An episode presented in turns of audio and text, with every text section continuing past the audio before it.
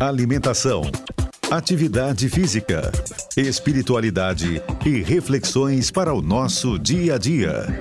Ouça agora o podcast Entre Nós, com a jornalista Thaís Assis.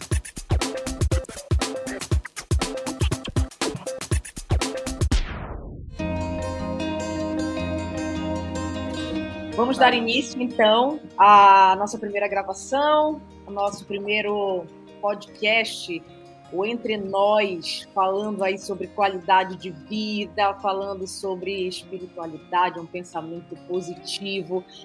E Adelaide Leão, mais carinhosamente conhecida como Ade Leão nas redes sociais, fazendo companhia, né, estreando aqui com a gente nesse bate-papo bem interessante Adelaide ela é formada em jornalismo e artes cênicas pela UFPA, mas já mora há um tempão em São Paulo, há oito anos. Adelaide, bem-vinda!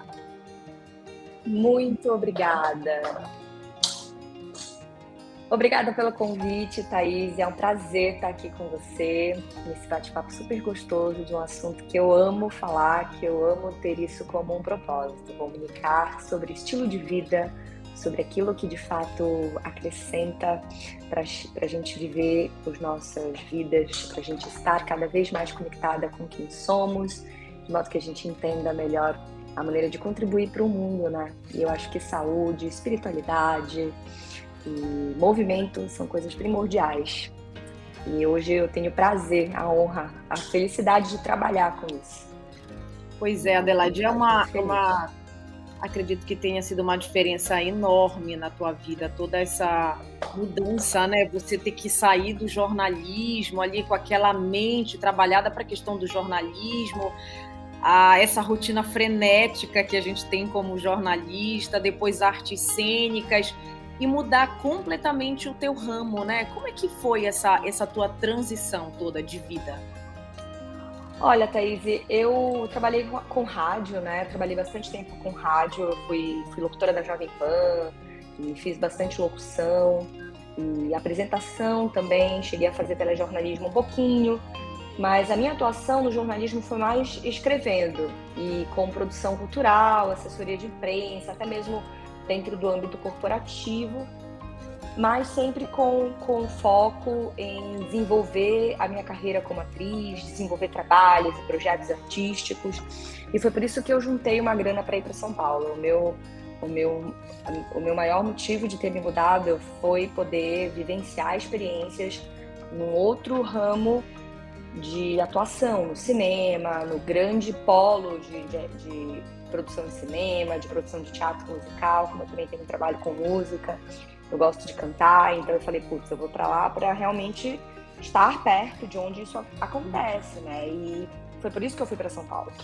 Mas ao chegar em São Paulo, eu me deparei com um mundo muito novo. Eu fui sozinha, fui com mais três amigos, mas não fui com um suporte familiar, então eu acabei me virando com o que deu na época. Eu lembro que de imediato eu não consegui trabalhar como jornalista mesmo porque os valores que me ofereceram nesse ramo nem eram tão condizentes com os valores que eu precisava para viver e para também ter tempo e disponibilidade para trabalhar e estudar como atriz também.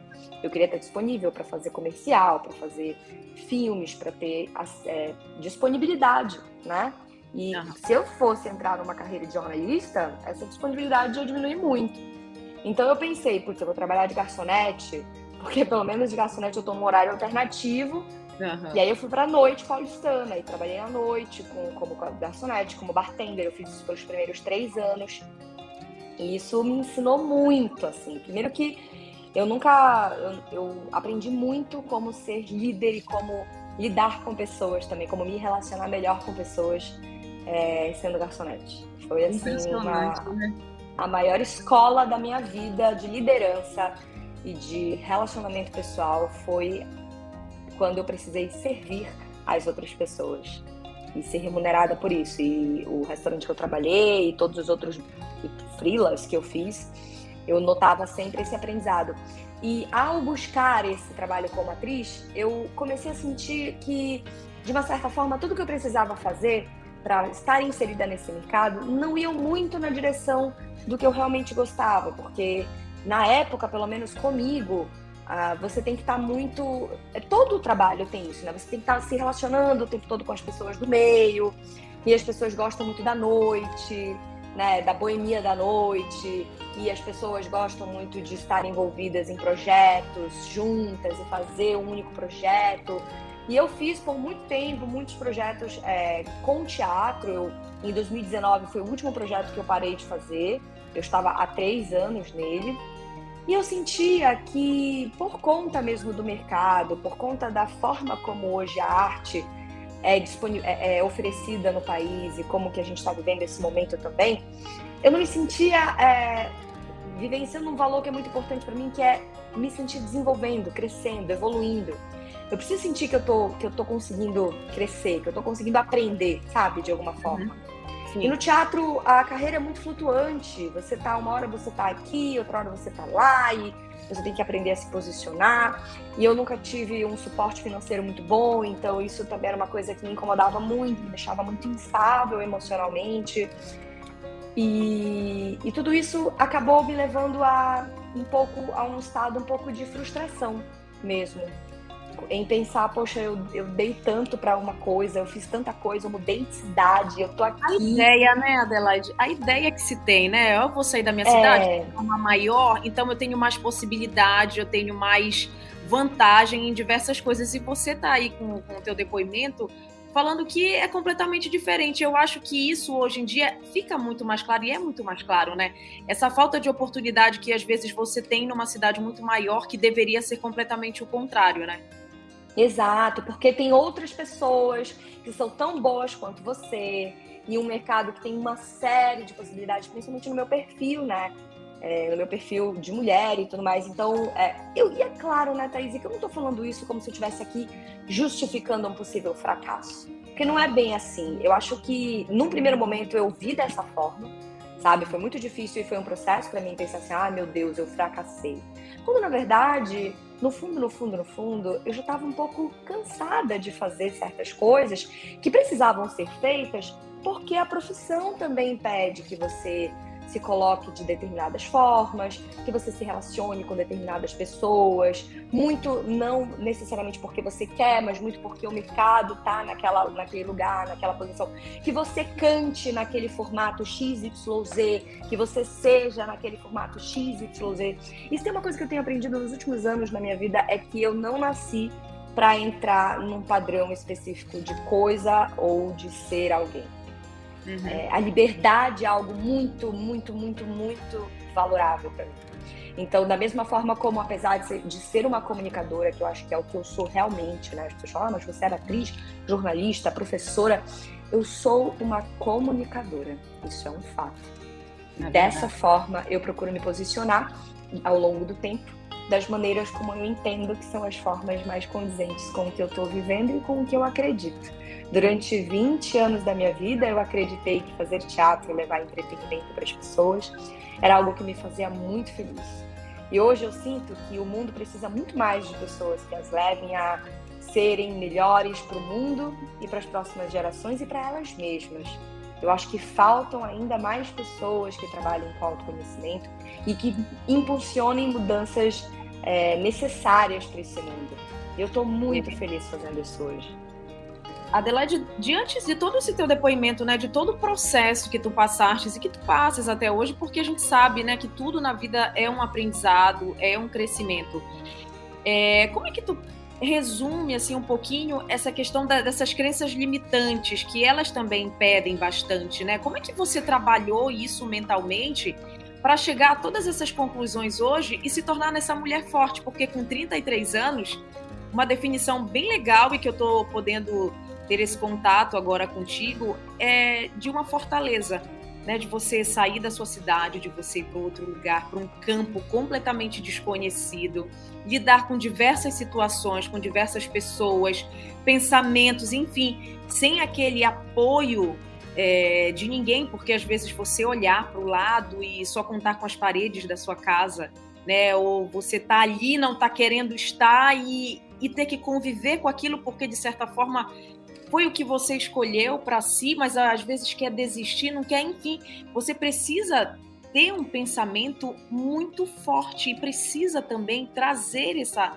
essa força toda para o dia a dia para você entender e saber lidar com tudo isso. De que maneira tu consegues até hoje lidar com tudo isso? É a meditação que te ajuda? Ou, ou o que, que é? Que segredo é esse? Respirando. Não à toa eu falo tanto de respiração. O teatro me levou para a escola de autoconhecimento, porque o meu diretor dizia que eu tinha que respirar melhor no palco, que os atores não respiram hoje, que é por isso que o corpo dos atores nunca está condizente com os personagens. Eu fiz uma escola lá em, lá em São Paulo que é muito concorrida, que é a escola do Antunes Filho, um teatrólogo famoso mundialmente. Então é uma escola difícil de entrar, e eu passei cinco meses convivendo com o Antunes, tendo aula com ele. E ele falava muito de respiração e meditação. Ele dizia que o, autor, o ator tem que se autoconhecer para ter a capacidade de vivenciar outras vidas. E foi assim que eu fui atrás de uma escola de respiração para começar.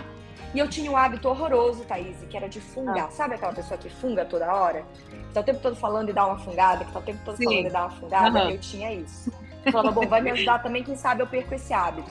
E quando eu comecei a me aprofundar nas técnicas, na prática, né, do yoga, da respiração, eu comecei a perceber que não só o meu trabalho melhorou, que não só a minha performance como atriz melhorou, mas que o meu sono melhorou. Eu comecei Olha, a perceber que, que eu me sentia mais disposta, que eu, o meu humor melhorou. Então eu parei para entender que na verdade as técnicas da respiração, da meditação, elas são um suporte para uma transformação pessoal que te traz autonomia para mudar e adquirir novos hábitos. Então a gente usa o corpo como ferramenta para a gente ter energia, para a gente ter oxigênio e com este oxigênio a gente ter mais clareza das nossas ideias, das nossas emoções e um corpo forte e saudável para aprender a dizer sim ou não para determinados aspectos da nossa vida. Então eu posso dizer que através de, das técnicas que eu comecei a praticar no The Rose Method, que é a escola a qual eu, eu atuo hoje como professora também, eu tive um suporte vital para olhar para minha vida com mais clareza e lucidez. Adquirir esse estado de auto-observadora para dizer, cara, eu, talvez eu esteja fazendo tudo isso porque eu faço tudo isso desde pequena e aprendi assim. Mas será que hoje eu quero isso para minha vida? Talvez não. Então, ao ter clareza sobre isso, eu ganho autonomia para mudar ou não isso. E eu comecei a fazer mudanças gradativas na minha vida. Primeiro, eu comecei a mudar hábitos. Eu parei de comer carne, porque eu realmente entendi que aquilo não era uma coisa que eu comia porque eu adorava. Eu, na verdade, às vezes até ficava meio mal, sabe, de comer. Então, eu comi aquilo a vida toda porque eu aprendi assim a vida toda. Uhum. Nem tudo que a gente aprende quando a gente é criança, a gente precisa continuar fazendo, né? Nem tudo que a gente aprende com os nossos pais, que viveram outras épocas da nossa vida, a gente precisa continuar fazendo. E eu acho que esse, esse é o grande dilema da nossa sociedade hoje, é essa quebra de crenças, né, de paradigmas, de modelos sociais e mentais que não existem mais. Por exemplo, antigamente era muito normal você chamar uma outra pessoa de gorda, você dizer, uhum. você, você julgar o corpo de uma outra pessoa, Sim. você julgar a cor de uma outra pessoa, até mesmo como piada. Isso era uhum. super aceito socialmente. Mas o mundo mudou, as coisas mudaram, não é mais assim que funciona. E como é que você vai sair desse automatismo social de um padrão que você respira há muito tempo?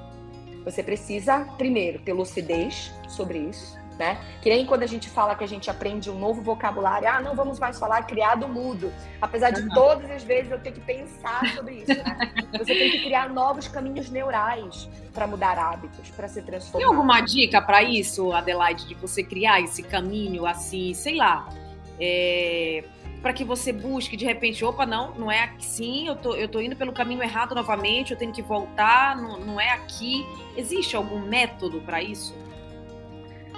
Existem métodos que ensinam exatamente isso, e a minha escola é um deles. O método de Rose é um método que trabalha o yoga e trabalham as técnicas ancestrais do yoga, Não para que você seja uma pessoa espiritualizada ou para que você seja uma pessoa zen, porque é isso que o estereótipo ocidental prega. E aí a gente vai na direção de mais um paradigma, né, Thaís? Uhum. O que a gente quer é usar essas técnicas como estratégia. E aí eu digo que qualquer metodologia, independentemente de The Rosio Method ou não, que te leve ao autoconhecimento, e aí nós temos tanto métodos pragmáticos, né, filosóficos, quanto métodos terapêuticos, acompanhamento psiquiátrico, acompanhamento psicológico, que esse também é um, é, é um novo, é uma nova forma e que tem sido muito importante nos dias de hoje para as pessoas se conhecerem, para as pessoas se entenderem. O mundo é muito complexo e acelerado. E se nós não pararmos para ter atenção sobre nós mesmos, sobre o que a gente pensa, sobre o que a gente realmente acredita, a gente vai entrando num piloto automático que pode nos deprimir, que pode nos gerar uma incompreensão total acerca de quem realmente somos. E o ser humano está aqui para aprender quem ele é e a partir disso escolher evoluir, escolher uma direção que coaduna com o que ele busca realmente. E não apenas seguir numa, numa engrenagem social e ah. econômica que talvez tenha sido o que a gente viveu há tanto tempo.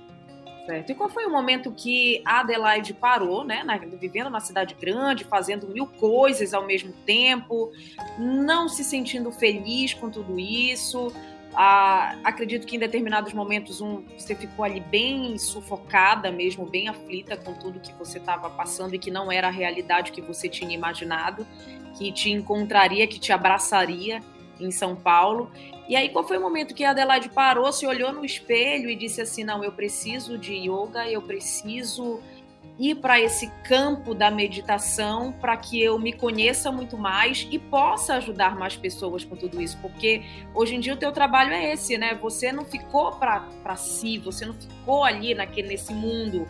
Você expande conhecimento diariamente, ajuda, ensina outras pessoas a encurtar, digamos assim, o, o, o seu tempo de sofrimento e trazendo muito mais harmonia, muito mais felicidade para o seu dia a dia eu me permiti me apaixonar por uma coisa nova. Como eu falei a você, eu estava muito enraizada nos paradigmas de que não, eu passei a vida toda sendo atriz e sendo jornalista, então é isso que eu tenho que fazer. Não, mas eu me mudei para fazer isso. Eu, eu, preciso desenvolver isso. Então eu estava muito, uh, eu estava muito apegada a conceitos que eu criei de mim mesma. E depois de muito sofrer, depois de muito sofrer mesmo, no sentido de, cara, eu sou um fracasso, sabe? Eu não presto para nada, eu, eu não tenho potencial, ninguém me ama, sabe? Essas coisas. Eu, eu entrei um pouco nesse processo e aí, depois de um tempo, eu entendi que eu estava apaixonada por outra coisa. E que isso não é um problema. E que isso não vai fazer com que eu seja quem eu sempre fui, independentemente se eu sou atriz, se eu não sou atriz, o que eu faço, o que eu deixo de fazer, o que as potencialidades que eu tenho. E que não é um cargo e que não é um trabalho que me define, é uma forma de viver. E, e eu tenho uma forma de viver completamente diferente. Eu gosto de esporte, eu gosto de acordar cedo, eu gosto de movimentar o corpo, eu gosto de ter bons, bons hábitos. Hoje eu não bebo mais, eu gosto de eu gosto de tantas outras coisas que às vezes na minha cabeça padronizada de como eu tinha que ser para estar inserida e ser aceita nos grupos que eu queria, eu não servia. Então eu estava tentando me encaixar num lugar que eu no fundo nunca coube. E por que, é. que eu é. fico querendo me diminuir? Se eu posso, na verdade, me expandir. Então eu parei, o momento foi 2019, quando eu parei de me colocar em certezas. Ah, mas eu sou isso. Não, porque eu sou muito assim, eu sou muito assado. Eu falei, quer saber de uma coisa? Quais as novas possibilidades que eu tenho à frente? E se eu me permitir viver outras coisas? E se eu me permitir fazer isso como o meu propósito? E se eu me permitir ser diferente? E se eu me permitir conhecer novas pessoas? Então eu saí das certezas e fui para as dúvidas. E em 2019 eu saí do meu último grupo de teatro e já estava trabalhando como professora e o levando as duas coisas, o trabalho como atriz e o trabalho como professora. E aí no final, é, no finalzinho de 2020 eu larguei definitivamente o teatro. assim, me afastei totalmente disso profissionalmente. Eu ainda faço algumas coisas, eu ainda trabalho como locução, eu gravo alguns podcasts, faço alguns trabalhos audiovisuais, mas algo muito pontual, que não, não é algo com o qual eu dedico a minha energia hoje. Eu realmente estou dedicada a produzir conteúdo e a fazer com que as pessoas realmente cresçam na sua jornada de autoconhecimento.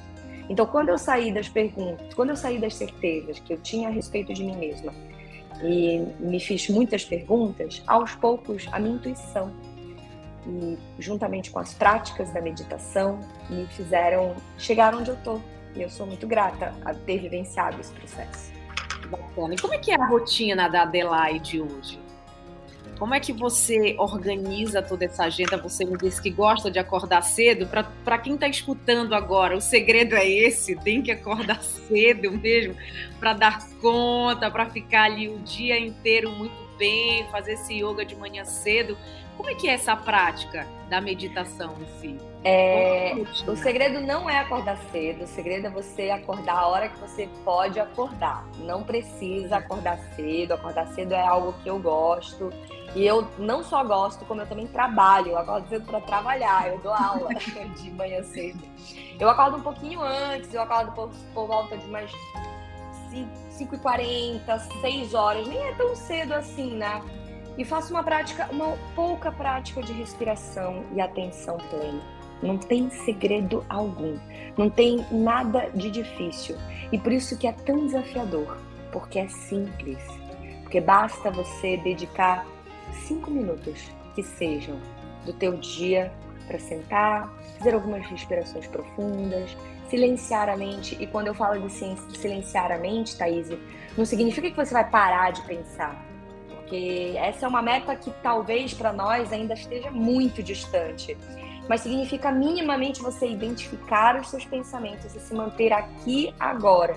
Eu estou aqui hoje conversando com a Thaís. E não elocubrando com o que eu vou fazer depois daqui para onde, como, que horas. Não, eu estou aqui conversando com a Thaís. Eu estou aqui respirando em atenção plena com o meu corpo, me conectando com o que eu sinto e penso. Então, isso faz toda a diferença para como você vai viver o restante do teu dia. Porque você finca presença, você finca atenção ao corpo, que muitas vezes fala com a gente e a gente não quer ouvir, né? Muitas vezes a gente sente coisas e não quer sentir, e quer esconder, quer dispersar, e, e a gente tem que ter respeito pelas nossas consciências porque elas estão aqui para serem ouvidas e para vivenciarem essa dinâmica existencial junto com a gente. Então, esse é um ponto. É muito é desafiador porque é simples. Mas uhum. voltando à minha rotina, que foi o que você perguntou, eu acordo cedo, dou aula, faço a minha prática também de respiração, movimento bastante o meu corpo. Eu gosto de todo dia, pelo menos 30 minutos. Ultimamente eu tenho tido uma, uma, uma rotina muito corrida de trabalho, então pelo menos 30 minutos eu tiro para treinar, para fazer uma caminhada, para nadar, para fazer um treinamento de força. E me alimento muito bem também. É muito importante que as pessoas possam cada vez mais olhar para a sua alimentação de modo não apenas como algo que elas fazem por prazer, mas também para suprir uma necessidade vital de ter saúde, de ter disposição, de oferecer para o corpo o que ele realmente precisa. Então eu tenho prazer em me alimentar bem, eu tenho prazer em comer coisas saudáveis e prezo muito por essas coisas essenciais, sabe? O mais simples para mim é o mais valioso.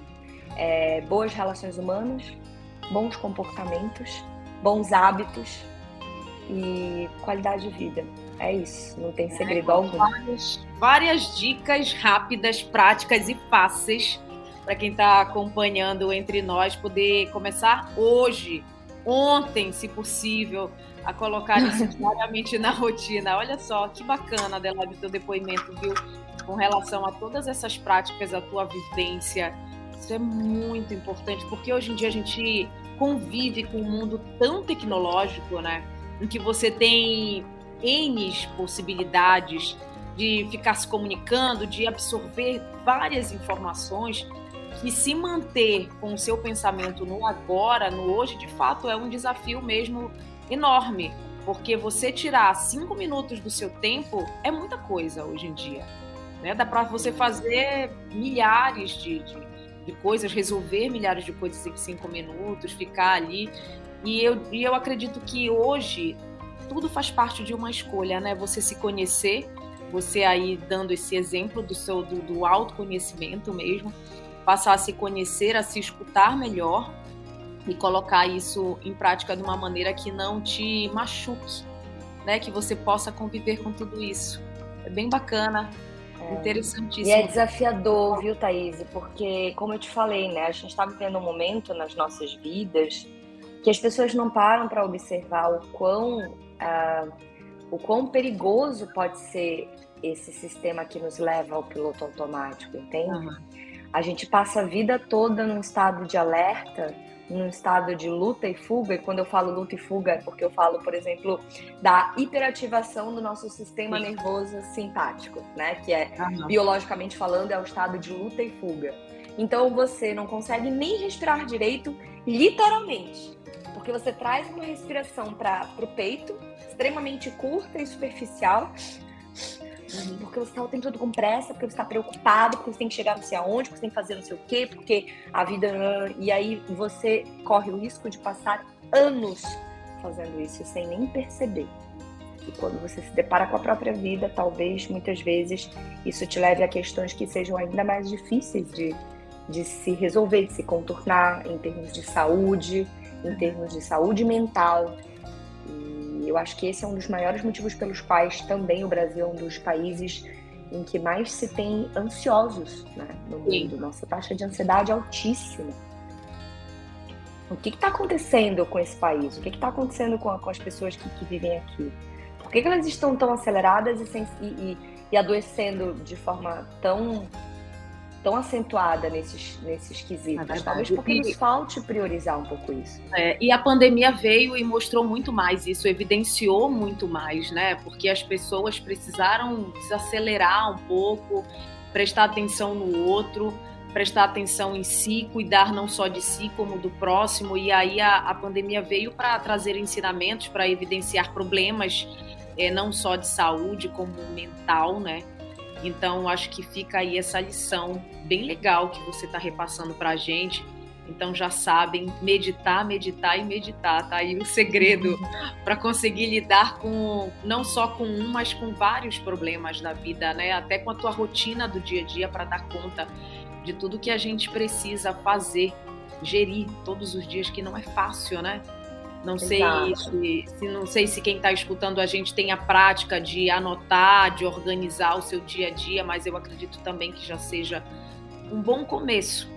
E colocar Totalmente. lá, né? Acordei, vou lá guardar cinco minutinhos, meditar, que, que já resolve, já ajuda bastante, né?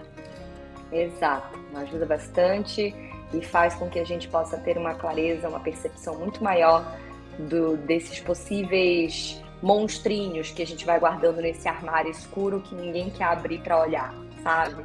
Às vezes nem é um monstro, às vezes é um ursinho de pelúcia que a gente achava que era um monstro. E aí, quando a gente olha e dá um nome para aquilo, fica muito mais fácil da gente lidar com aquilo. Eu noto muito as pessoas fugindo, muito elas contornando as suas próprias questões com distrações, né? Uhum. Várias das distrações possíveis, ou simplesmente uh, não lidando com elas.